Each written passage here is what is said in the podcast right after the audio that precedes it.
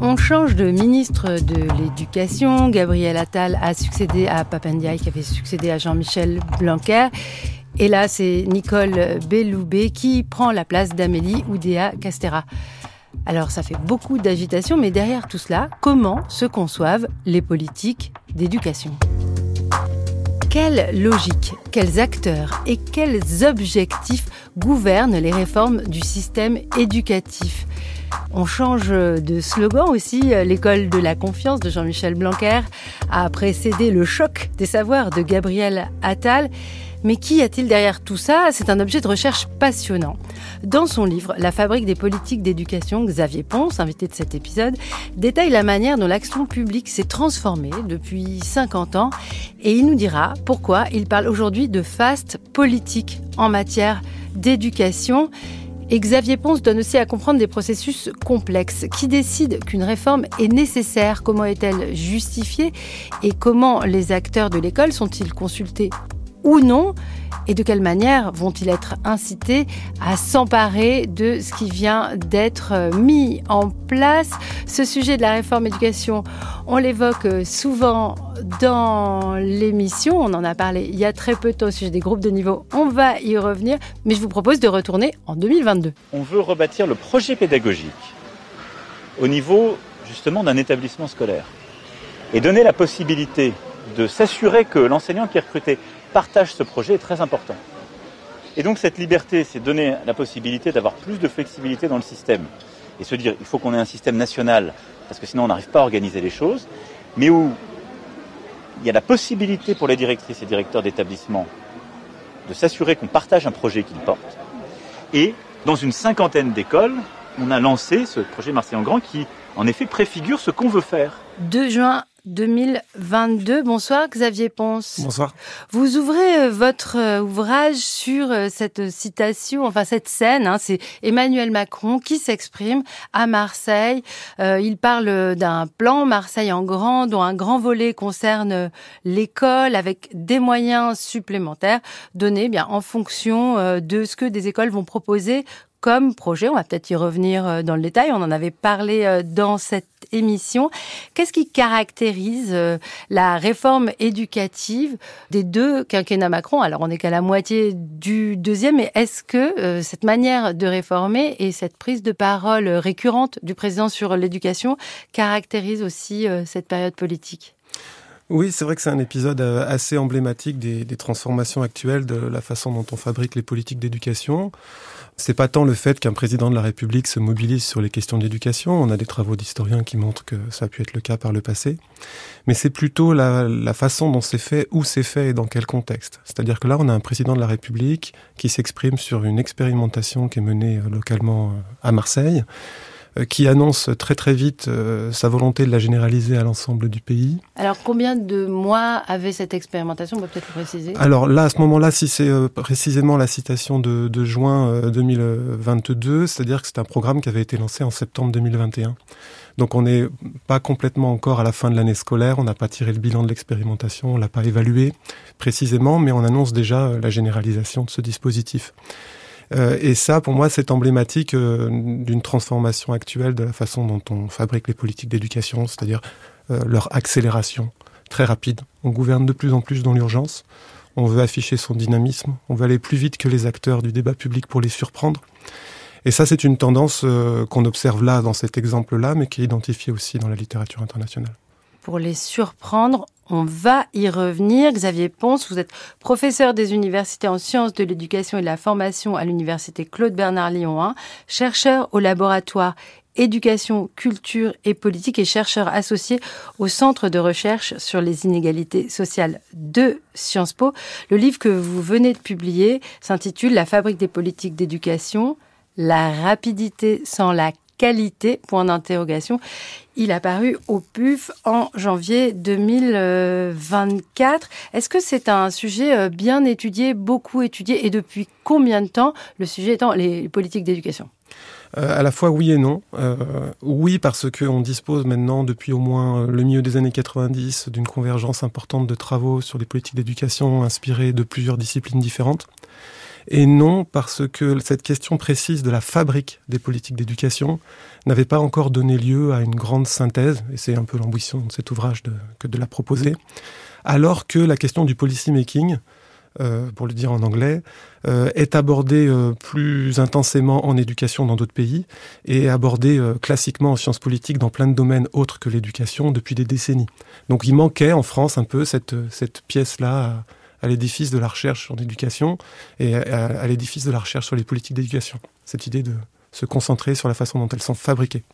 Oui, avec une typologie, euh, c'est tout de même un ouvrage assez savant, donc il faut euh, rentrer euh, dans l'idée que déjà il y a des logiques quand, en tant que et même en tant que journaliste, hein, quand, on est spectateur des réformes successives, on, ne pointe pas forcément mentalement les différentes logiques, et pourtant elles existent. Il y a des logiques de, de concertation, il y a des logiques d'action plus euh, rapide et logique qui s'appuie sur euh, euh, le tissu administratif de l'éducation et puis des choses qui viennent de, de beaucoup plus haut, qui sont vraiment fabriquées rue de Grenelle avec parfois des influences extérieures. Comment vous avez catégorisé ces différentes manières de faire de la politique éducative, Xavier Ponce?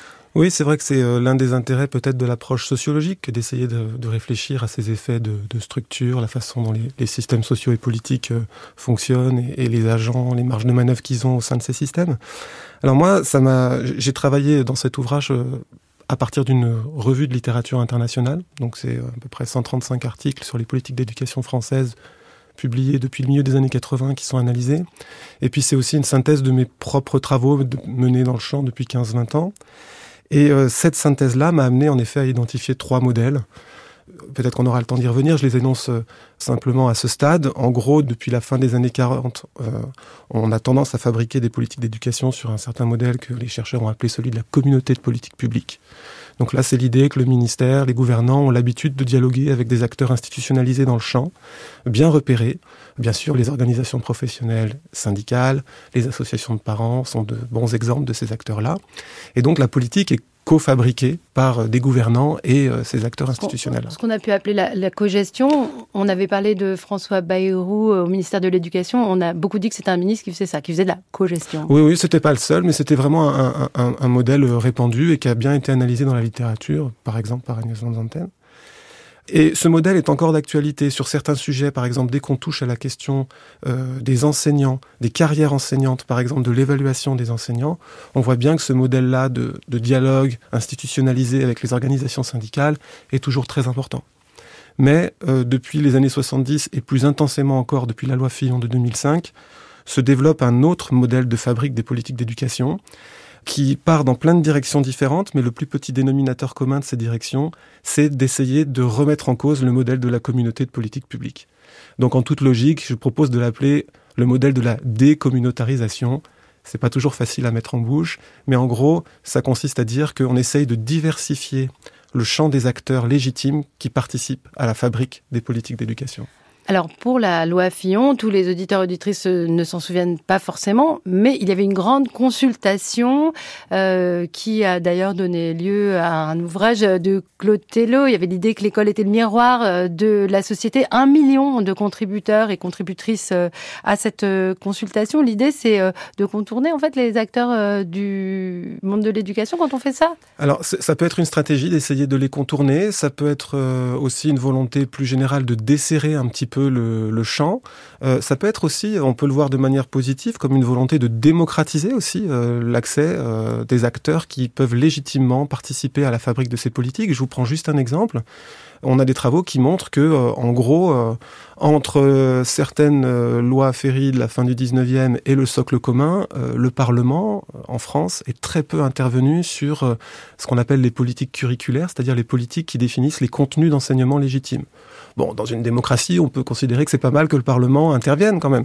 Donc, euh, ça peut être aussi faire œuvre de démocratisation. Le, le curriculum, c'est pas le curriculum vitae, c'est euh, ce que l'école doit euh, apprendre, c'est-à-dire le programme et puis tout le reste, c'est-à-dire euh, comment on va euh, mobiliser ces savoirs euh, à l'extérieur de l'école, comment on apprend aussi à travers le rôle d'élève à évoluer dans la société, ce qu'on attend en fait de l'éducation globalement. Je ne sais pas si je l'ai beaucoup mieux reformulé que vous l'aviez fait, Xavier Ponce. Je voudrais passer la parole à une enseignante. C'était important d'avoir Claire Piolti-Lamorte. J'aimerais que vous me disiez si vous êtes surprise, parce qu'on a parlé de surprise des actions rapides pour euh, surprendre euh, les enseignants par euh, les dernières mesures prises par le gouvernement Attal et puis Gabriel Attal en tant que ministre de l'Éducation. On peut se référer au groupe de niveau, on en parlait il n'y a pas longtemps dans l'émission et je précise que vous êtes présidente de l'Association des professeurs de mathématiques de l'enseignement public et professeur de mathématiques vous-même au collège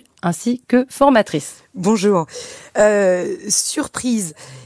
Euh, disons que quand euh, le précédent ministre Gabriel Attal a annoncé euh, la mission exigence des savoirs pour auditionner justement les acteurs institutionnalisés dont parlait Xavier Ponce, il avait en même temps annoncé l'idée des groupes de niveau.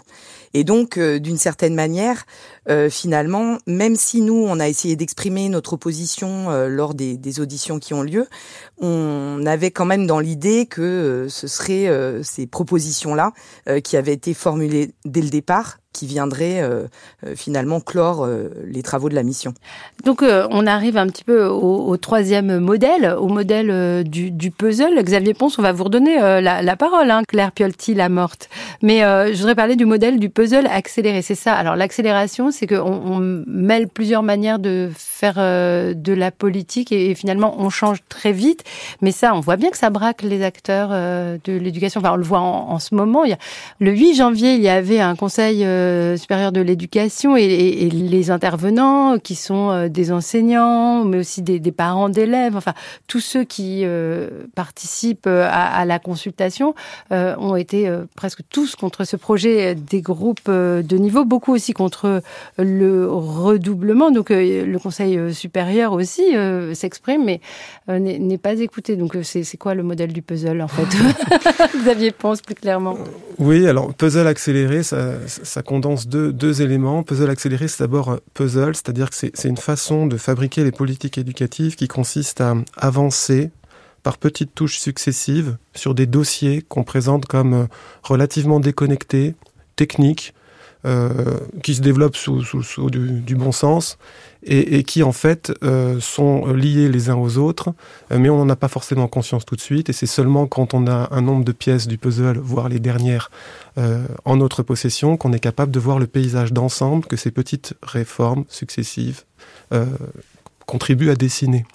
Et c'est un puzzle accéléré. Pourquoi? Parce que euh, cette façon de faire du puzzle, là, ce qu'on appelle dans la littérature cet incrémentalisme sur plein de sujets différents, eh ben, il se fait selon des temporalités toujours plus courtes. C'est euh, ce qu'on appelait tout à l'heure la fast politique. Alors, c'est vrai que ce puzzle accéléré, euh, il, se caractérise aussi par le fait que nos gouvernants ont tendance, puisqu'ils doivent aller vite, à aller chercher des solutions de politique publique qui euh, circulent intensément au niveau international, qui sont portés par des réseaux d'experts, des réseaux euh, de compagnies privées, des réseaux de chercheurs internationalisés, et qui sont supposés être efficaces quels que soient les contextes. Par exemple, l'autonomie des établissements. Il y a cette idée aujourd'hui qu'il faut absolument développer l'autonomie des établissements. Alors, euh, à ma connaissance, mais je ne suis pas forcément non plus spécialiste de tous les domaines de la recherche en éducation, mais à ma connaissance, je ne connais pas de méta-analyse qui montre un lien de causalité entre plus d'autonomie des établissements et plus de réussite des élèves. Après, prendre plein d'exemples de pays qui réussissent mieux que nous et qui euh, ont développé l'autonomie, on va euh, prendre plein d'exemples de situations où, en effet, donner plus d'autonomie aux acteurs ben, leur donne des marges et ça peut être très très intéressant.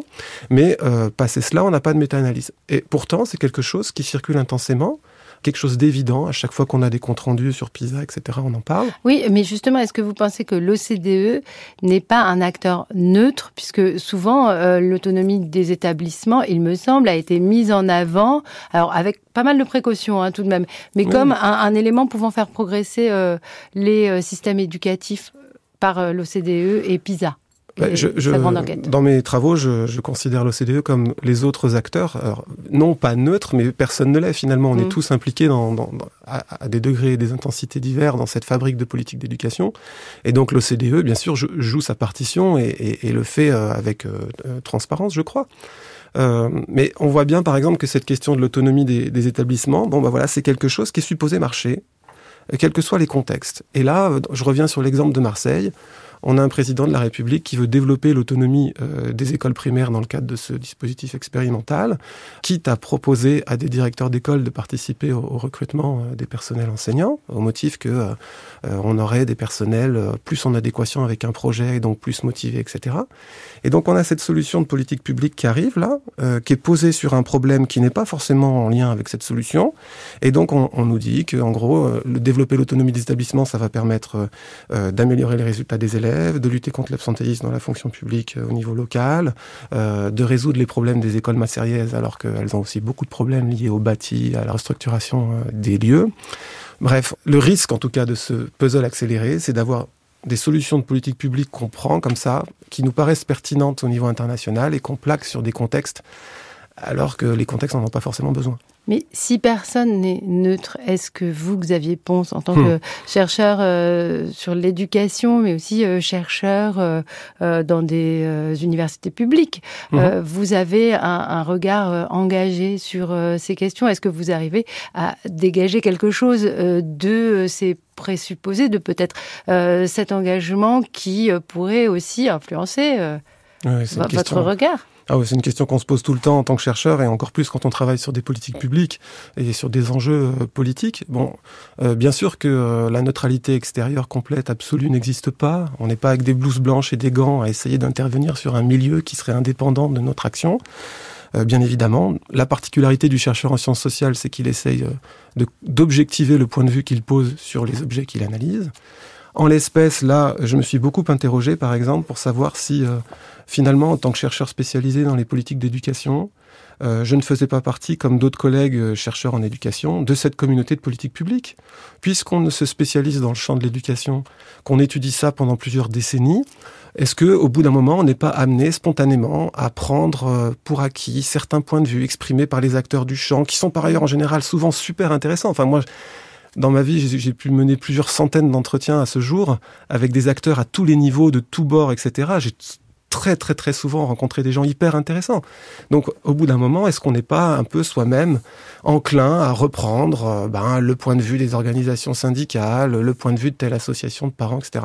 Je me suis beaucoup posé la question et c'est pour ça qu'on a des méthodes. Et c'est pour ça ici que la revue de littérature est intéressante, parce que c'est pas que moi, c'est euh, un ensemble de corpus de travaux euh, qui vont dans ce sens-là. Évidemment, à cette question, les journalistes éducation se la posent aussi, mais on reviendra au journalisme euh, éducation dans un instant. Je voudrais euh, repasser la parole à Claire Piolti-Lamorte en tant qu'enseignante de collège. Et le collège, aujourd'hui, est réformé. Est-ce que euh, vous vous sentez euh, euh, plus que, euh, disons, pendant euh, les cinq dernières années. Dans l'œil euh, du cyclone ou d'un cyclone, lequel, d'ailleurs, en tant qu'enseignante, est-ce que ça change quelque chose dans la manière d'exercer votre métier? Alors, plus dans l'œil du cyclone, moi j'ai l'impression surtout que finalement, même quand certaines grandes réformes vont être mises en avant, par exemple les réformes Blanquer sur le lycée, en fait, finalement, il y a un certain nombre d'espèces de changements invisibles euh, et je rejoins l'idée du puzzle accéléré, euh, qui font que finalement, même dans le collège, on a eu euh, cette sensation de micro-changement qui impactait finalement, euh, en définitive, l'ensemble de notre travail. Par exemple, des changements sur euh, le programme, des tout petits changements, euh, l'introduction de nouveaux documents euh, qui euh, indiquaient des repères de progression pour euh, chaque année d'enseignement, au lieu de rester sur un choix des enseignants sur le cycle, des évaluations plus fréquentes, des évaluations nationales à des niveaux plus fréquents, etc., etc. ce qui fait que finalement, on n'a pas l'impression d'avoir euh, eu une pause dans les réformes, même si euh, ce n'étaient pas des grandes réformes annoncées. Euh, et donc, on a toujours l'impression d'être dans cette accélération des changements qui fait que ça impacte nos, nos manières de travailler finalement d'année en année. C'est ce que Xavier Ponce appelle la prolifération des dispositifs. Euh, Claire Piolti-Lamorte, est-ce que vous avez euh, l'impression que euh, ça gêne votre travail ou qu'au contraire, parfois aussi, ça apporte une certaine dynamique dans les établissements du second degré?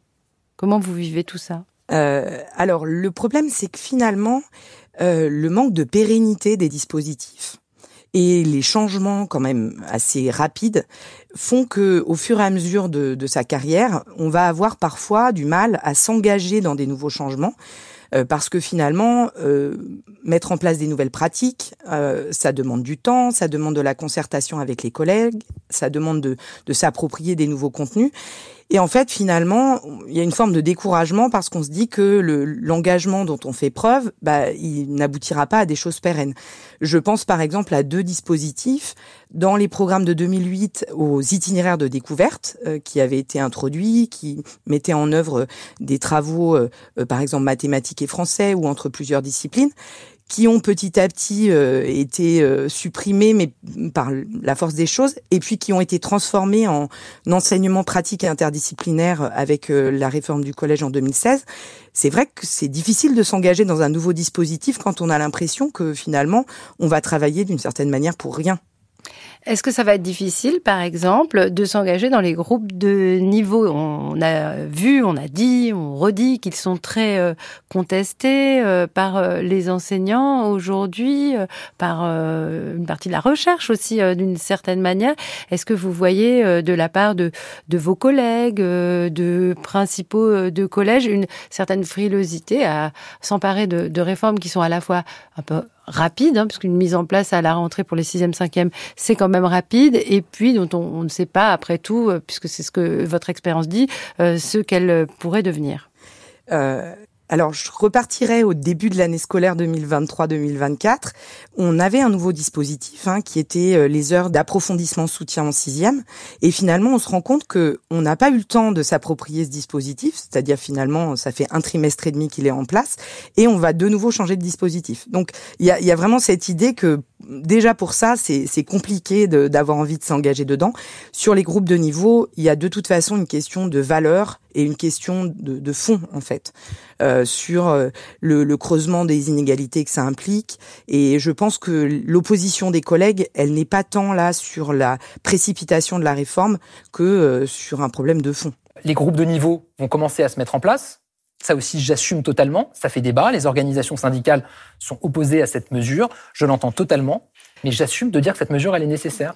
Gabriel Attal, le 8 janvier 2024, dans l'émission L'événement sur euh, France 2. Euh, Xavier Ponce, euh, comment vous analysez cette réponse du Premier ministre? Oui, on peut analyser le choc des savoirs comme euh, une politique d'éducation formalisée. Une politique d'éducation, ça suppose plusieurs mesures différentes. C'est bien ce qui a été annoncé, avec un cadre général, euh, un programme d'action, un public, des objectifs. Donc de ce point de vue-là, le, travail de formalisation d'une politique publique d'éducation, au moment où Gabriel Attal annonce le, choc des savoirs, il est fait. Après, euh, bon, on peut débattre de la, pertinence euh, des mesures. Euh, et puis aussi, si je voulais être un petit peu critique, on pourrait débattre aussi du, verbe assumer, puisque euh, il y a plusieurs acteurs dans le système scolaire qui vont devoir assumer ces décisions ensuite. C'est pas que le, ministre quand il les annonce.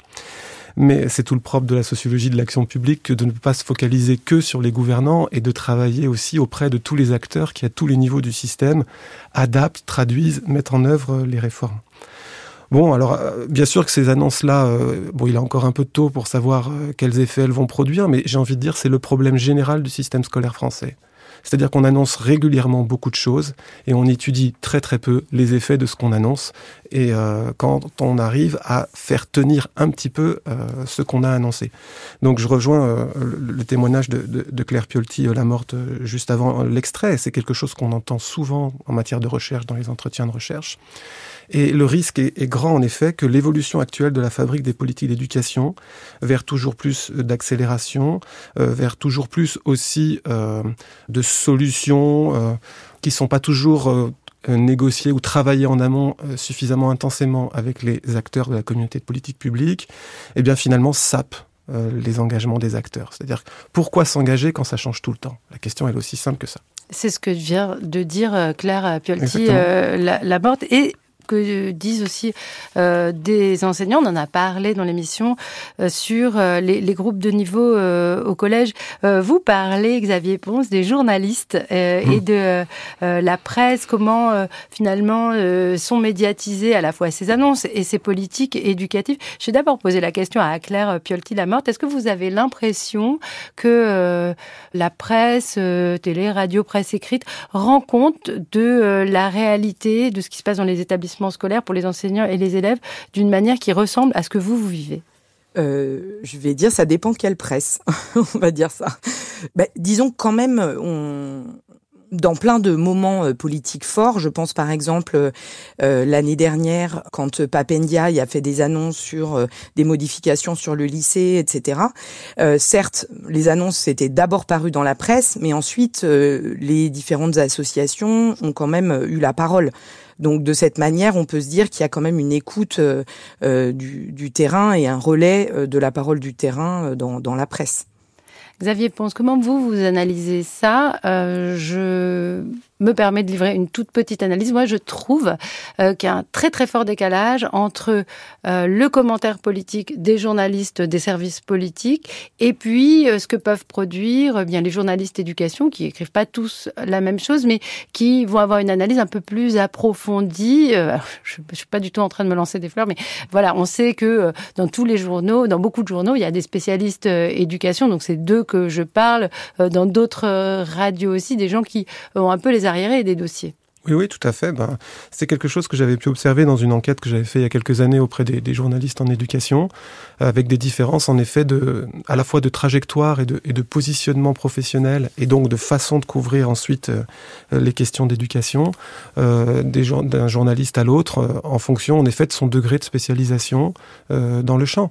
Et ressortait dans ces entretiens en effet la, la critique selon laquelle finalement, quand un ministre prévoit de faire des annonces, ou même dans certains c'était le cas sous la période sarkozyste, fait des annonces d'annonces.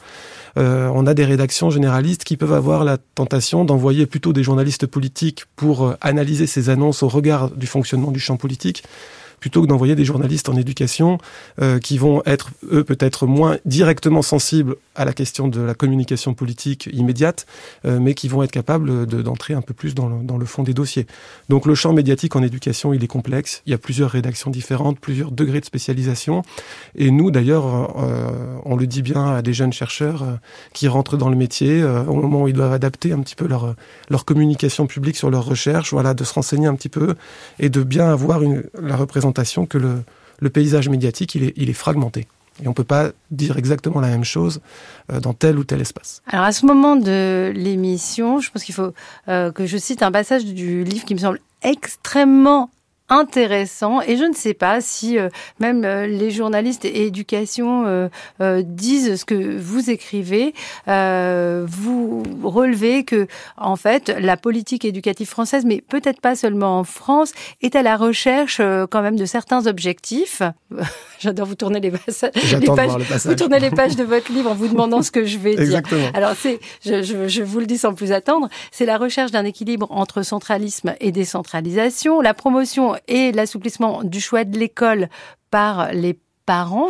C'est jamais une politique qui a été mise en avant, mais peut-être que c'est ce qui s'est effectivement euh, passé. En tout cas, ce sont les conclusions de pas mal de chercheurs. La diversification euh, de l'offre scolaire, l'autonomie accrue des établissements, on en a parlé, la montée de l'évaluation des établissements du système scolaire et l'augmentation des formes de contrôle du travail des enseignants. On pourrait ajouter euh, l'augmentation aussi euh, des, des tests et des évaluations nationales des euh, élèves. Donc ça, ça pourrait être un, un grand euh, une grande vision qui serait celle de la France et qu'on qu voit pas. Alors, euh, on voit pas forcément. L'ouvrage est une synthèse euh, une, est fondée sur une revue de littérature et là le passage en question, c'est quelque chose qui est, c'est intéressant, qui a été établi par une recherche il y a plus de 20 ans, coordonnée par Christian Marois à l'époque, mmh. sur plusieurs systèmes scolaires différents, euh, qui montrait que dans euh, ces systèmes scolaires européens, on retrouvait un certain nombre de tendances communes en matière de politique d'éducation, celles que, que vous avez citées. Et la France s'inscrit à sa manière euh, dans ces tendances-là depuis euh, au moins euh, le début des années 80 avec ses spécificités. C'est vrai qu'on n'a pas encore en France un système de libre choix complet des établissements scolaires, enfin toujours sous contrainte de l'offre et de l'accès effectif à ces établissements, comme il en existe par exemple dans les systèmes libéraux, mais on a des réformes qui ont pu tenter ces dernières décennies d'aller vers cette idée-là, quand on a tenté par exemple d'assouplir et d'abroger, ce qui n'a jamais été fait, la carte scolaire par exemple. Ça, c'était euh, à l'époque euh, Sarkozy. en fait, beaucoup, on n'en parle pas euh, énormément en ce moment, mais qui a beaucoup marqué l'éducation parce que ça a été une politique aussi de réduction des effectifs d'enseignants et peut-être que ça a aussi changé l'école. Alors, la question euh, aussi qu'on est en droit de se poser, c'est que produit la recherche? En fait, la recherche euh, éducation euh, en France, elle est assez riche. il n'y a pas que des, sociologues, il y a des mmh. spécialistes de sciences de l'éducation, il y a des économistes aussi, comme Julien Grenet. il a publié un ouvrage collectif euh, avec euh, Luc euh, Béhagel et Marc Gurgan, Économie de l'éducation. C'est un ouvrage qui a été publié à la découverte et avec Julien Grenet, j'ai voulu parler de finalement ce que pouvait produire la recherche en éducation, produire ou pas d'ailleurs, pour les politiques publiques d'éducation.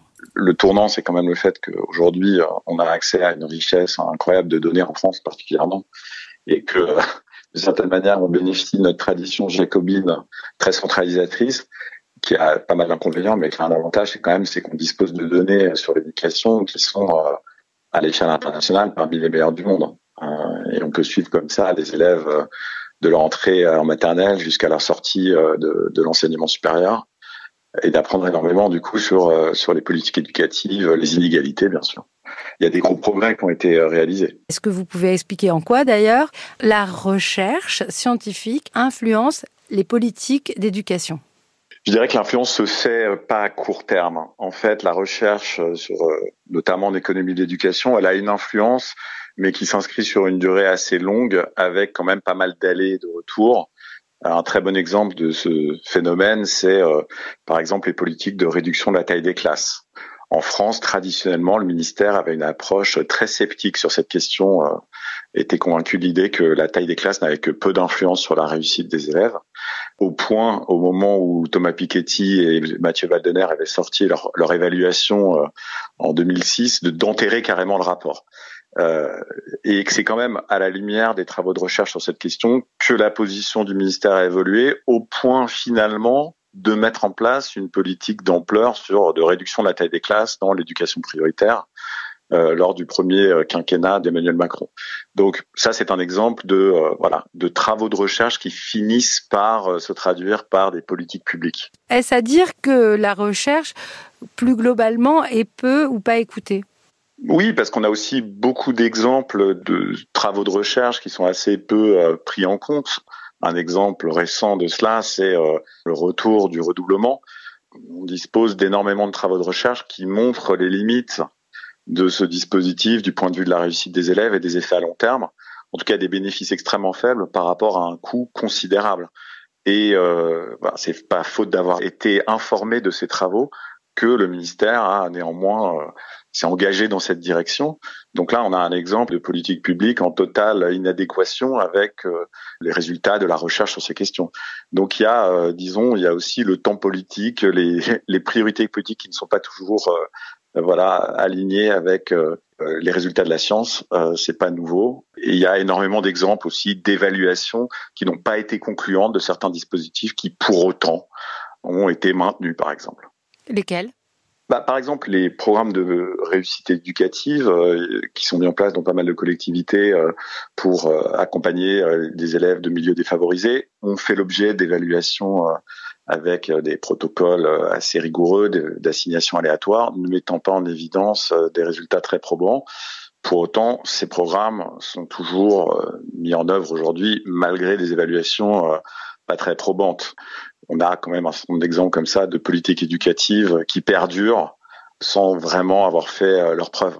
Entre les chercheurs et ceux qui prennent des décisions, il y a aussi euh, les citoyens, euh, l'opinion, les enseignants, les parents et puis un peu tout le monde. Est-ce que vous avez l'impression que la recherche en éducation est mal connue? Bah, Je dirais que oui, elle est assez peu connue. Je pense aussi parce que finalement, cette recherche, pendant longtemps, elle est restée quand même assez circonscrite au cercle académique. Euh, elle est encore moins connue quand il s'agit euh, de dispositifs qui ont été euh, expérimentés à l'étranger, alors qu'on peut en apprendre énormément sur la, les politiques de réduction de la taille des classes. On a appris énormément des expérimentations qui avaient été menées aux États-Unis, qui ont été menées en Suède.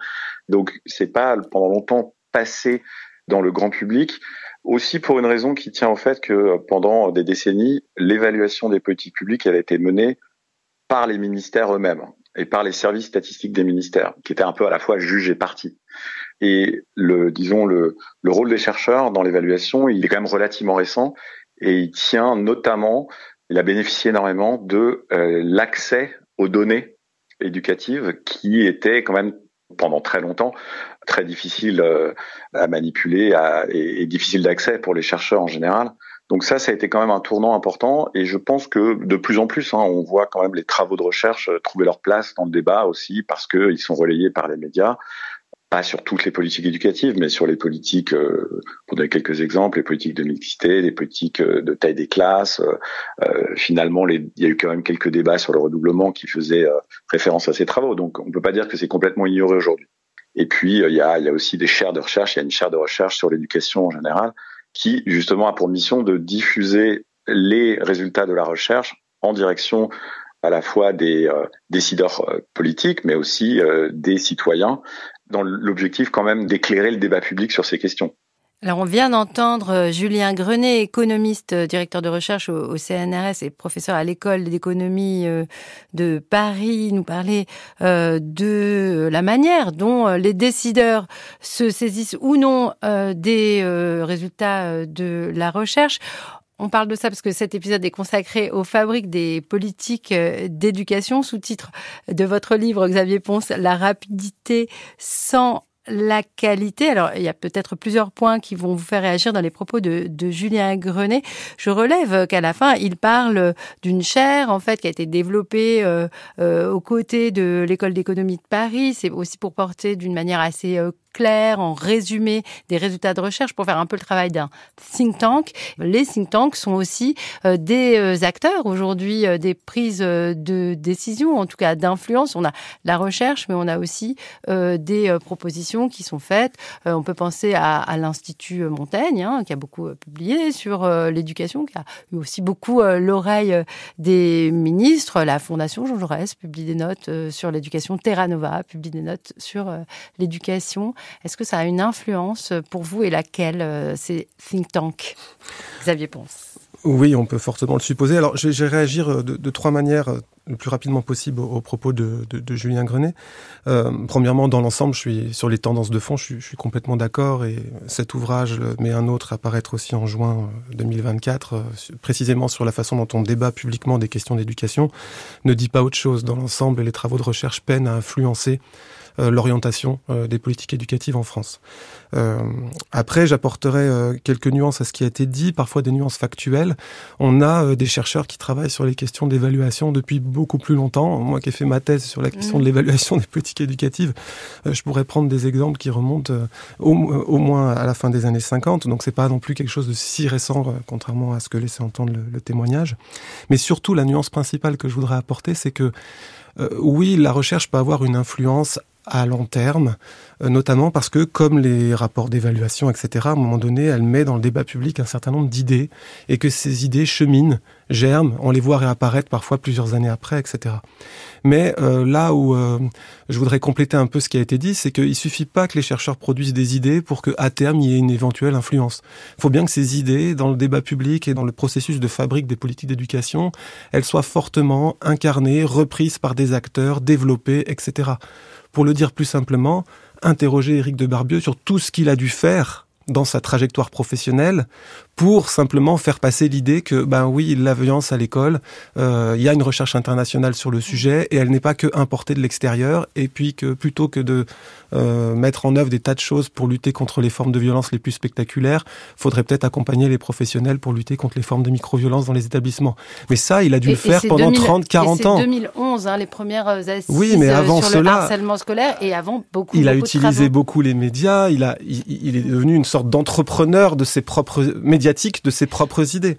Et, euh, il a travaillé avec euh, le ministère euh, de l'éducation. Euh, mais la dernière remarque par rapport au propos de Julien Grenet, c'est euh, finalement pourquoi pourquoi on tient euh, dans l'ensemble si peu compte de la recherche en éducation en France ou alors de manière assez indirecte. Il y a beaucoup d'explications possibles et cet ouvrage en propose une qui est que quand on voit comment sont fabriquées les politiques d'éducation, la place accordée à la recherche tente à se réduire. Et au savoir spécialisé produit par la recherche tente à se réduire au profit en effet d'acteurs que vous mentionniez dans votre question euh, De qui think sont capables de think tank qui sont capables de produire des des analyses rapidement, transversales, souvent à partir de données statistiques, euh, prêtes à penser pour le, le personnel politique. Est-ce qu'il faudrait faire un, un petit résumé de, de votre livre euh, plus accessible, avec des idées doute. fortes, mais, euh, euh, mis, mises en avant pour euh, que Oui, et pa- les parmi- politiques puissent euh, Mais, éventuellement mais- s'en mais le problème, c'est que parmi ces idées fortes euh, qu'on pourrait mettre sur la table, certaines ne vont sans doute pas leur plaire. Euh, moi, je considère qu'on est dans un tel état d'instabilité aujourd'hui des, des politiques d'éducation qu'il me paraît extrêmement important euh, d'essayer de construire collectivement, pas que la communauté de politique mais collectivement, un certain nombre de garde-fous pour essayer de préserver un petit peu la façon dont on fait des réformes éducatives en France. Et moi, je trouverais intéressant, alors je sais pas quel, quel nom donner à cela, mais je trouverais intéressant qu'on ait une sorte de charte de bonne gouvernance de l'école en. France pour éviter que nos responsables politiques annoncent comme ça des batteries de réformes euh, qui n'ont pas forcément de sens pour les acteurs. aucun élément de cette conversation. Donc, à ce titre, est-ce que vous pensez que les, les think tanks, euh, les, les influenceurs, influenceuses de, de l'éducation qui cherchent à faire passer des idées comme ça sont euh, de bons ou de mauvais acteurs? Euh, alors je sais pas s'ils sont bons ou mauvais. Euh, je- ce que je sais, c'est qu'ils ont de bonnes raisons d'exister et d'être entendus, donc ils font un travail qui est pris en compte. Faut essayer de le comprendre. Moi, je pense que la préconisation de politique publique est un travail sérieux qui doit être professionnalisé, qui doit reposer sur des savoirs spécifiques. On voit bien qu'il y a des chercheurs qui proposent des choses. D'un côté, de l'autre bout, on a des responsables politiques, mais entre les deux, il faut bien organiser tout un champ de traduction, de médiation des travaux scientifiques pour les rendre euh, opératoires et accessibles aux acteurs. Dans ce champ-là, des think tanks sont tout à fait légitimes. Moi, j'ai rien contre les think tanks, euh, comme peuvent l'être euh, aussi euh, des associations de recherche, euh, mais, etc. mais pour éclaircir peut-être un petit peu votre propos, vous avez peur que parfois le, les solutions proposées soient un peu superficielles, ne s'inspirent pas assez de travaux sérieux Bah, disons que en tant que chercheur spécialisé, je suis souvent étonné euh, de la rapidité avec laquelle on peut se saisir de sujets complexes pour proposer des synthèses. Donc trop rapide, hein. j'ai bien compris euh, votre réponse sur les think tanks, Xavier Ponce. Et quand Julien Grenet euh, parle, c'est aussi quelqu'un qui s'est mêlé de politique éducative dans l'Académie de Paris avec le recteur Christophe Querero pour euh, réfléchir à comment les algorithmes d'Affelnet pouvaient favoriser la mixité sociale. Ça a été très débattu dans la ville de Paris. On en a parlé dans l'émission. Mais est-ce que, selon vous, Xavier Ponce, euh, plus de chercheurs euh, dans les processus de prise de décision et même dans l'action hein, politique de politique publique serait nécessaire Oui, à condition de bien clarifier les rôles. C'est-à-dire que euh, il faut savoir euh, à quel titre euh, on s'engage et de quel point de vue on parle à chaque fois. Et c'est toujours le problème euh, quand j'imagine journaliste spécialisé que vous êtes, vous interrogez des chercheurs, c'est de savoir quand est-ce qu'ils vous répondent en chercheurs et quand est-ce qu'ils vous répondent en acteurs euh, politiquement engagés.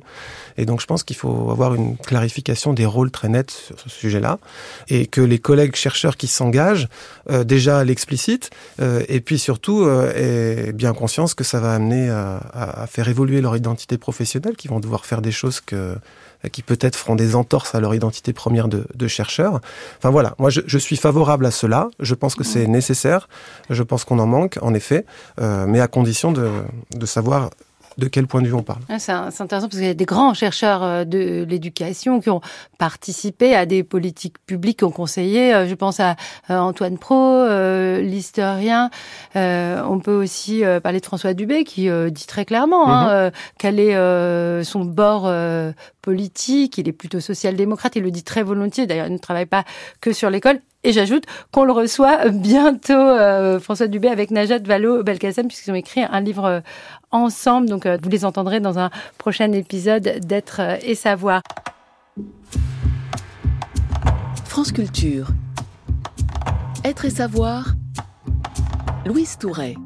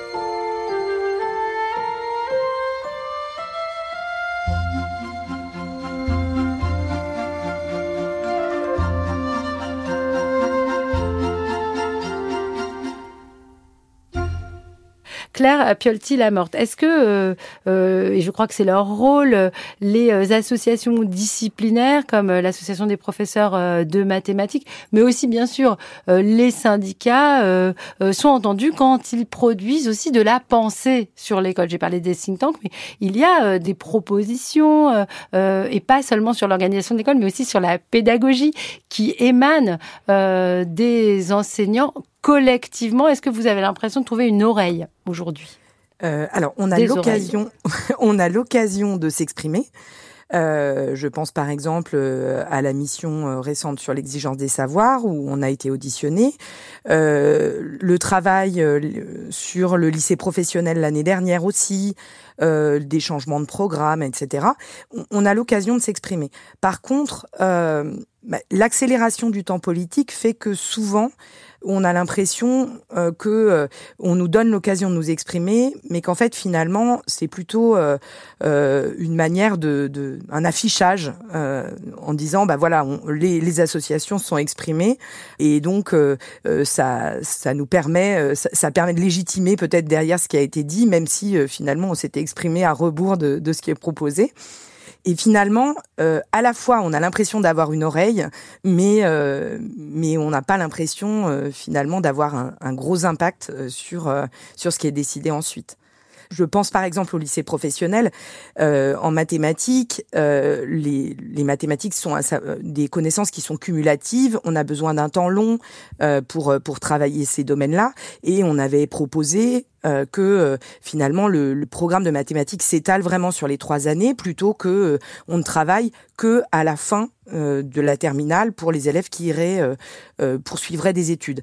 Et, et finalement, ça n'a pas du tout été pris en compte puisque c'est pas du tout ce qui a été décidé. Et ça, ça va finalement à rebours de de ce qu'on propose. Et c'est vrai que c'est parfois un petit peu décourageant. Bon, en même temps, on, on, on saisit quand même toutes les occasions de s'exprimer.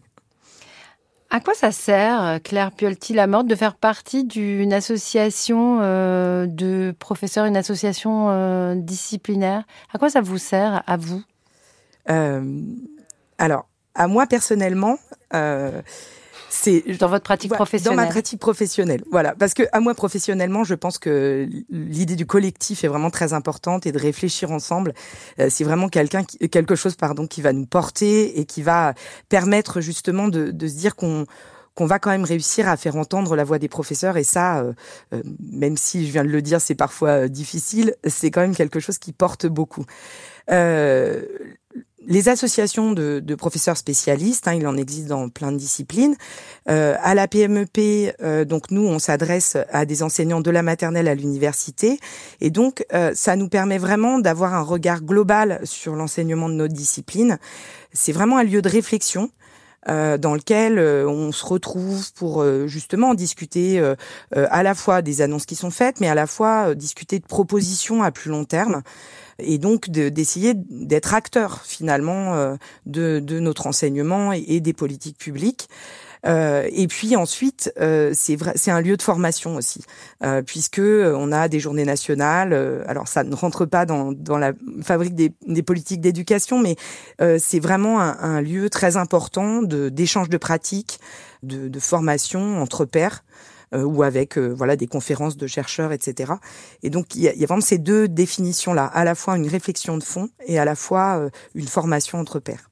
Xavier Ponce, c'est vrai que l'équilibre de l'école repose aussi sur une forme d'engagement euh, des enseignants, non seulement euh, à appliquer euh, les réformes qu'on leur demande d'appliquer, mais aussi à s'en emparer le mieux possible, à peut-être les faire évoluer de la manière qui convient le mieux à la fois à l'exercice de leur profession, mais aussi aux élèves.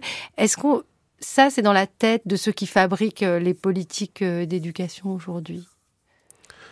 Alors c'est très difficile d'être dans leur tête.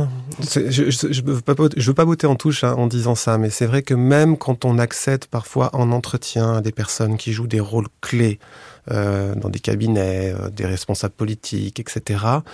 Euh, c'est très, très très difficile de d'établir un peu quelles sont honnêtement leurs intentions sur certains projets. Moi, j'ai pu avoir par exemple des des sénateurs très très très connus pour leur libéralisme économique me regarder droit dans les yeux et dire que développer les enseignants contractuels c'est pas c'est pas souhaitable et c'est pas c'est pas dans dans leur offre politique.